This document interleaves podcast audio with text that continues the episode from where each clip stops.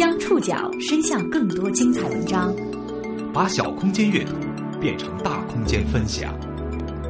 报刊选读，报刊选。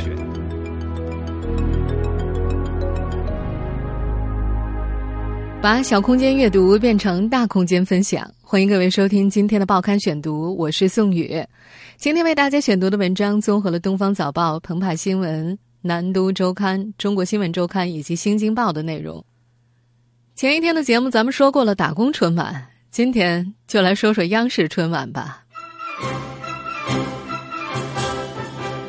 二零一五羊年央视春晚节目单赶在马年大年二十九的凌晨新鲜出炉。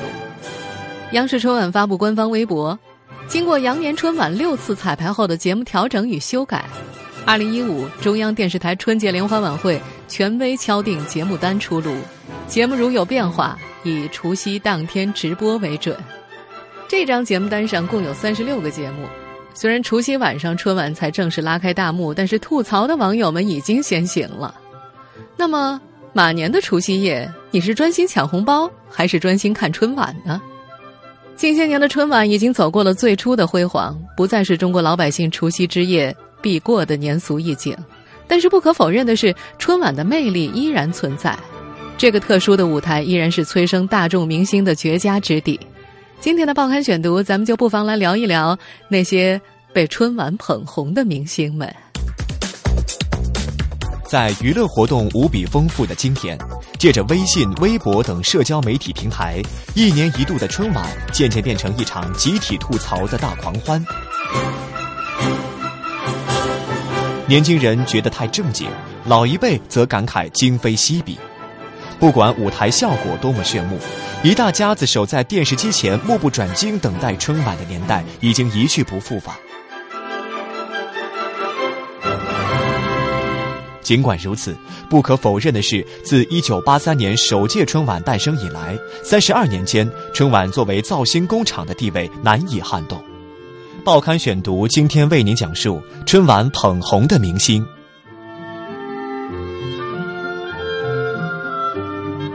一九八三年的除夕，全国人民和往年一样围坐在一起吃团圆饭。晚上八点之前，人们完全无法预料到，从这一天开始。人们度过除夕夜的方式将彻底改变。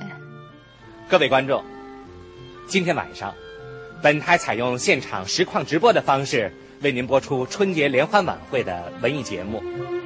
一九八三年，由黄一鹤执导的第一届春晚诞生，那是一些事情的终结，也是一些事情的开始。这位是著名电影演员刘晓庆同志。以现在的眼光来看，那是一台青涩的不得了的晚会，段落衔接松散，比例严重失调，笨拙的穿插，甚至摄像机都常常找不到焦点。一段并不精彩的相声都能杀掉二十几分钟的时间。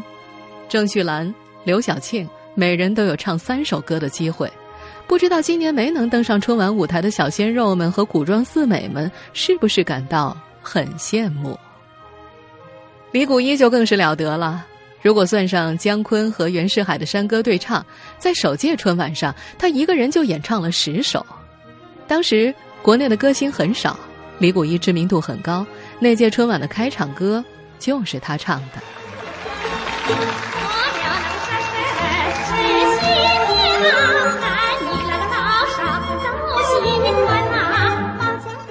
成就李谷一春晚霸主地位的那届晚会，采取了开放式的做法。导演组安排了四部热线电话，观众可以点自己喜欢的演员演出节目。没想到，开通电话点播之后，很多观众都要求让李谷一演唱歌曲。晚会的后半段几乎变成了李谷一的个人独唱音乐会。就在李谷一演唱完第八首歌之后，大量观众点播他的《相恋》，导演组不敢擅自做决定。还是当时在现场的广电部部长吴冷西下了最后的决心，给导演下了命令：播。下面市运输公司四厂董庆贺等五人，山西太原市山西省邮电学校国营西安化学材料厂李廷杰，差点都能把我憋死了。他们点播《相恋》，大家欢迎。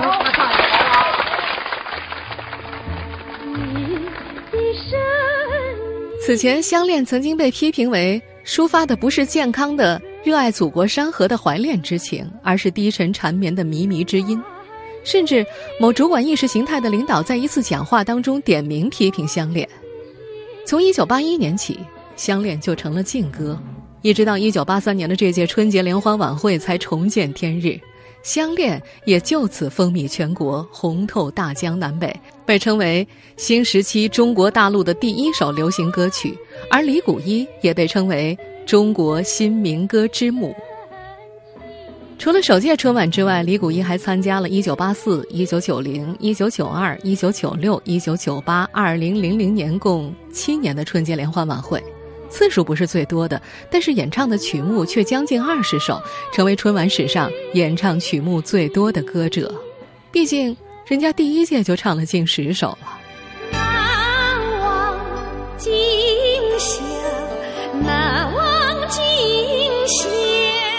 从一九八四年春晚上唱响的《难忘今宵》，更是成为春节联欢晚会的经典保留曲目。这不，羊年春晚的最后一个节目，我们依然看到了李谷一老师的名字。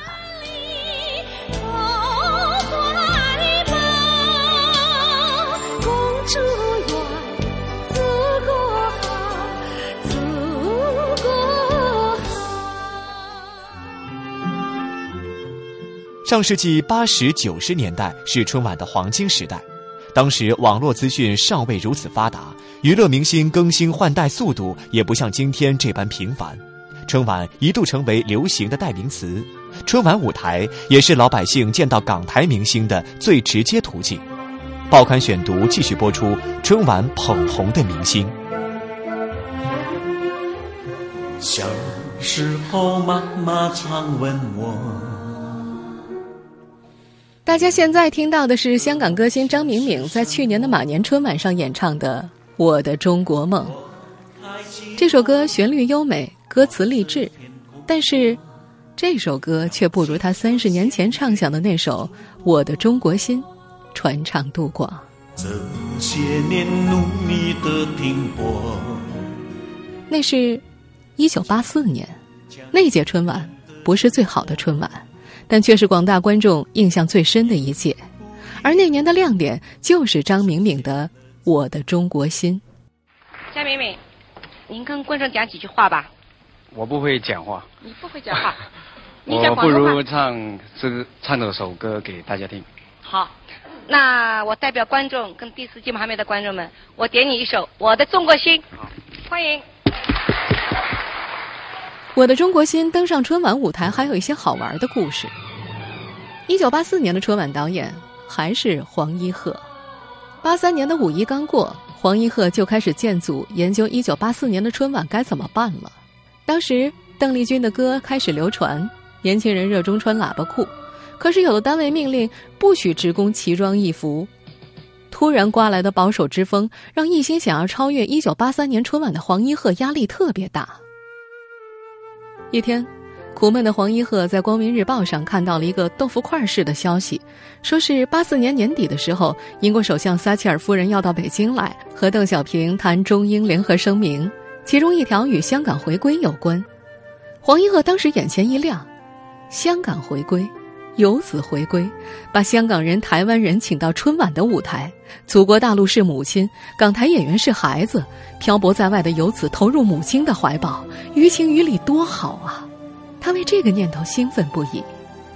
他随即向时任台长汇报，台领导听了很高兴，可是涉及到港台演员啊，他们也无权决定，便让黄一鹤回去写一份申请报告。黄一鹤带着团队连夜写申请，在报告的开头，他们抄了毛主席语录的一部分。毛主席说：“凡是有人的地方就有左右之分，但大部分人都是好的，所以把港台演员请过来也是人之常情。”当时的中央电视台台长王峰答应把申请报告向上级呈递，但是强调说没有把握获得批准。他问了黄一鹤一个问题：“你们说要请港台演员，具体请谁呢？”黄一鹤愣住了。王峰说：“你们先带个剧组，往广东去找人。”到了深圳以后，黄一鹤在中巴车上听到了后来风靡一时的《我的中国心》，可是寻找歌手张明敏以及让他最终登上春晚舞台的过程，可谓是煞费苦心，甚至差一点断送了黄一鹤的职业生涯。那时，黄一鹤拿着中巴车司机给他写的纸条去买《我的中国心》的磁带，纸条上写的是沙头角中英街，拿着深圳公安部门特批的前往边防禁区特许通行证，黄一鹤来到了宽不足七米的中英街，可是边防武警还是不让他到对面去。趁着武警不注意，黄一鹤溜了过去，用港币买到了《我的中国心》的磁带。凭借多年的导演经验，黄一鹤自己先对我的《中国心》进行了审查。他觉得无论是歌词内容还是主题都没有问题。此事如何找到张明敏，就成了最大的难题。领导出主意，说可以通过新华社香港分社找人。黄一鹤找到了香港分社文艺处的一位灵性工作人员，对方还真的就联系上了张明敏。张明敏也同意到北京参加春晚演出。但是。有关方面看了黄一鹤递交的报告之后，表示，看了张敏敏的照片，听了我的《中国心》，都没有问题。可是，一个关键的问题是，你们对张敏敏进行政审了吗？黄一鹤不解，他他是香港人，我怎么政审他？对方回答：很简单啊，你只要了解一下他有没有给国民党军队慰问演出过。如果慰问演出过，那肯定就不能来了。邓丽君就演出过，那是肯定不能来的。黄一鹤的心悬了起来，他打电话给新华社香港分社，让其帮忙对张明敏进行政审。政审的结果是，张是位业余歌手，是香港九龙做电子表的一个工人，没有参加过相关慰问演出活动。得知政审的结果之后，相关方面就放了心，张明敏可以来。河山只在我梦萦。祖国已多年未亲近，于是就有了这首传唱大江南北的《我的中国心》。我的中国心。张明敏在北京参加完春晚就回香港了，他也压根儿不曾想到这首歌居然在大陆如此轰动。后来央视给他打电话，让他赶紧再去一趟北京，因为广大观众给他写的信快把一间屋子都填满了。张敏敏这才相信自己在大陆一举成名，他也从此被刻上了中国人的烙印，从一个业余歌手成为全国观众心目中的巨星。再往后，越来越多的港台明星出现在春晚的舞台上。一九八七年唱红两岸的费翔特别值得一提。当年的春晚，破例邀请来自台湾的偶像歌手费翔登台，演唱了《故乡的云》和《冬天里的一把火》。当时两岸关系仍未解冻，让一位台湾的流行歌手来到代表国家主流文化的春晚舞台是有一定风险的。就像那冬天里一把火，熊熊火焰温暖了我，的心窝。不过，费翔没有让人失望。他一下子就成为全国男女老少都爱的大众情人，引得无数当时的少女粉丝疯狂尖叫。爆炸头与喇叭裤引领了当时的时尚风潮，劲歌热舞更是不断被模仿。一九八六年，他录制的专辑无人问津，而到了春晚之后，歌曲盒带狂销一百六十万盘，央视还收到了好几大麻袋年轻姑娘写给他的交友信。费翔的那把火。无疑烧到了全国观众的心里。除了能见到港台的新鲜面孔，春晚小品一度是全国人民最期待的年夜大餐。在小品王赵本山的时代之前，还有一位小品王叫陈佩斯。这位成名于1984年春晚的喜剧明星，曾在春晚上让大家捧腹大笑，红极一时，却寂寞消失于央视。一个凭借央视走红的、堪称小品鼻祖的人物，为什么被央视封杀十六年呢？报刊选读继续播出春晚捧红的明星。那个人就是尤老师，就是你们说的那个数学老师。对对对，别看他外表不起眼，嗯，教书可有一套了。我们现在听到的这个片段，出自陈佩斯自导自演的电视剧《好大一个家》。自从今年的一月二十七号登陆央视荧屏以来，这部剧评价还不错。只要跟他说四个字“大局为重”，他立马会乖乖卷铺盖走人啊！这部电视剧是以八方街旧城市拆迁为背景，讲述了一个大家族的故事，是一部典型的喜剧电视剧。好久没来了，一切都很熟悉。在央视平台上消失十六年之后，陈佩斯终于杀了回去。一时间，陈佩斯携新剧重返央视的新闻席卷各大媒体。陈佩斯的重新回归，让大家不禁又想起了他和央视。多年前的恩恩怨怨。陈佩斯，一九五四年二月一日生人，国家一级演员，电影表演艺术家陈强之子。打卤面，摄影机的位置，咱们给他稍微近一点，稍微近一点。好，好了。哎，什么声音？在一九八四年的央视春节联欢晚会上，他与搭档朱时茂表演小品《吃面条》，一炮走红。随后几年，二人陆续合作推出小品，比如一九八五年的拍电影一九八六年的羊肉串一九八九年的胡椒面，1990年的主角与配角一九九一年的警察与小偷一九九四年的大变活人等等。王爷，您倒快跟上哎！我们现在听到的是陈佩斯在春晚舞台上留下的最后一个作品《王爷与邮差》。春晚成就了陈佩斯，而陈佩斯与央视也因春晚而结怨。一九九八年，意气风发的陈佩斯带着新小品，准备为次年的春节晚会排练。排练之前，他要求导演在小品当中使用高科技魔术和电影蒙太奇手法，以满足观众求新求变的要求。但是导演没同意。为此，陈佩斯以观念存在冲突为由，说服朱时茂，两人决定不参加。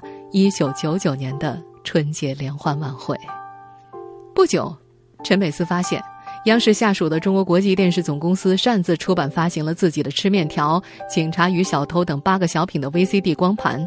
陈佩斯和朱时茂将中国国际电视总公司诉诸法律，最终中国国际电视总公司赔偿他们十六万元的侵权金。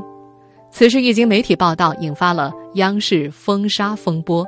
直接导致了陈佩斯和央视的矛盾激化，他被推到了风口浪尖上。几乎一夜之间，许多演出单位和各大电视台不再追捧他，他再也没有接到与广电系统有关的演出邀请，没有商演收入的维系，他的影视公司只好宣布倒闭。一九九九年的春节，多年一直是春晚当红明星的陈佩斯只好窝在家里和老婆一起看春节联欢晚会。看在屏幕上热闹的演出，他禁不住黯然神伤。那年五一，他和妻子王艳玲到京郊深山承包了万亩荒地，种起了石榴。小品演员成了种石榴的农民。不过，辛勤的付出是有回报的。两年时间，陈佩斯夫妇收获了三十万元。当经济情况好转之后，陈佩斯又不安了。善解人意的妻子把这三十万和五万积蓄一起给了陈佩斯。告诉他这是重开影视公司的首笔资金，他让陈佩斯放心的去打拼。二零零一年的春天，陈佩斯拿了仅有的三十五万元作为本钱，开始了他的话剧生涯。二零零一年年底，话剧《托儿》在北京上演，上座率达到百分之九十五，在北京连演十场之后，开始了全国巡演。这部话剧的票房近四千万，创造了当今话剧界无法超越的神话。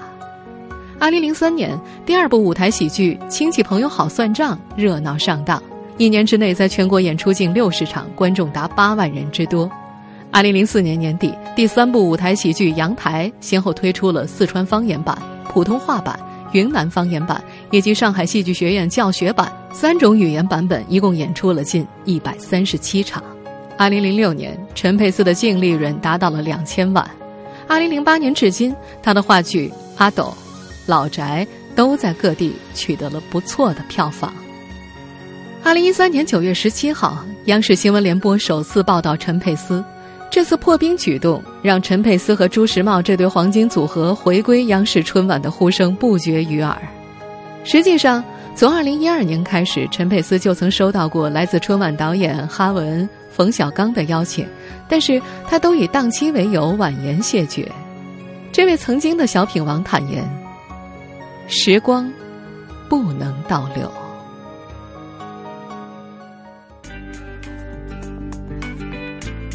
如今回望起来，上世纪八九十年代的春晚是小品的黄金时代。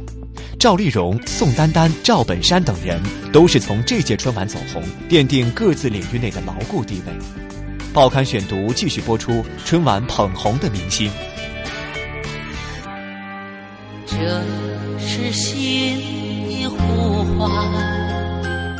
我们现在听到的这首歌是维维在一九八九年的春节联欢晚会上演唱的《爱的奉献》。用今天的标准来看，一九八九年的春晚可谓群星荟萃，赵丽蓉、宋丹丹、维维等人都是从这届春晚走红，奠定各自领域之内的牢固地位。事实上，在一九八八年年过花甲的赵丽蓉就登上了春晚舞台。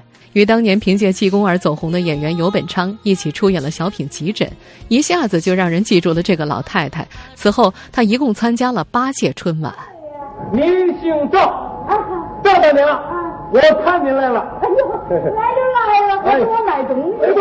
了，赵丽蓉真正走红是在一九八九年，这年的小品《英雄母亲的一天》让她一炮而红。在此以后。老太太与巩汉林合作的《如此包装》《打工奇遇》等，均为脍炙人口的佳作。两千年，赵丽蓉因为肺癌去世，春晚小品的光芒也暗淡了不少。一九八九年的春晚还诞生了叱咤小品舞台的宋丹丹。俺叫魏淑芬，女，二十九岁，至今未婚。这个叫做《懒汉相亲》的小品，让全国人民记住了这位日后的小品女王，而她日后的搭档赵本山赵大叔则成名于一九九零年的春晚。你说我儿子净出新鲜事儿，让我这当爹的替他相媳妇儿。我说不来吧，他就跟我来气儿啊。那孩子哪点都好，就是有点驴脾气，这也不怪他，我也这味儿。那年。赵本山第一次上春晚，同黄小娟合作表演相亲，获得当年最受观众喜爱的春晚节目小品类一等奖。从此，赵本山也成了春晚的常客，成为每年春晚最受期待的演员之一。他的搭档不断更换：高秀敏、范伟、宋丹丹。在那十多年里，赵本山逐渐确立了自己当仁不让的大腕地位。红高粱模特队。昨天、今天、明天，钟点工、卖拐三部曲、说事儿等小品都保持了一贯的赵氏风格和水准。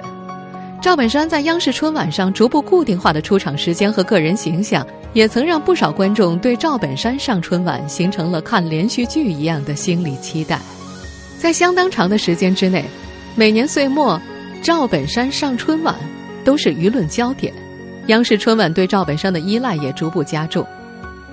可以说，时至今日，虽然赵本山屡次深陷舆论漩涡，却依然没有人能够替代赵本山在春晚舞台上的辉煌成就。不过，虽然央视春晚成就了赵本山，但是央视春晚于赵本山本人而言，早就成了鸡肋而非美味。在二零一二年正式退出春晚舞台以前，赵本山曾经多次表示希望早日离开央视春晚的舞台。这不是一句客套话，对赵本山来说，上央视春晚的含金量早已大大降低。央视春晚对作品的超高要求带来的心理和体力的双重压力，以及观众对赵本山上春晚的不满，一年比一年严重。我确确实实也做不动了，我我的压力在那儿，简直是承受不了的压力。你去一年，你能知道那个压力有多大？可能所有的演员都有同感。嗯，凡是上春晚在那过年的，都不会过好年的，因为心里承受的是我们过年是让别人快乐的。当这个年如果看你节目不会快乐的时候，你就等于给大家带来很多别扭。所以说，这个心理压力不是常人能有的。二零一二年一月三十号，赵本山亮相郭德纲主持的节目《郭德秀》，在那档节目上，他宣布自己会退出小品表演舞台，也不会上春晚。从现在开始，可能小品这个舞台可能就是不会再有我啊，因为我呢也选择退出了。来年的各地方台我也不会去了。我在那里收获极大，我收获了观众，跟观众一起分享了快乐。但我的背后，我知道在那是怎么度过的。那么，但是我呢，从那里电视里走出来了，我就静静的坐那儿看春晚，我就觉得春晚好看，我确确实实没我的春晚更好看。本山大叔终于从春晚舞台谢幕了，但是围绕他的风风雨雨却远远没有结束。后来的故事，你都知道了。春晚三十二年，捧红的明星可以列出一张长长的名单。要是在这儿细细说的话，怕是说到明天也说不完。二零一五年的春晚舞台又将成就哪几位明星呢？不管你看不看春晚，过了除夕晚上，咱们就知道了。这三十二年造星工厂的地位可是难以撼动的。今天这档节目已经是咱们报刊选读马年的最后一档新节目了。在这里，宋宇给您拜个早年，祝您在新的一年里天天开心、喜洋洋，事事如意、美洋洋，工作愉快、懒洋洋，阖家幸福、暖洋洋。总而言之，愿您在羊年一切都能够洋洋得意。在春节期间呢，报刊选读将会推出往期精品复播，老时间陪你过年。我是宋宇，感谢各位的收听。收听节目复播，您可以关注《报刊选读》的公众微信号，我们的微信号码是“报刊选读”拼音全拼。羊年再见喽！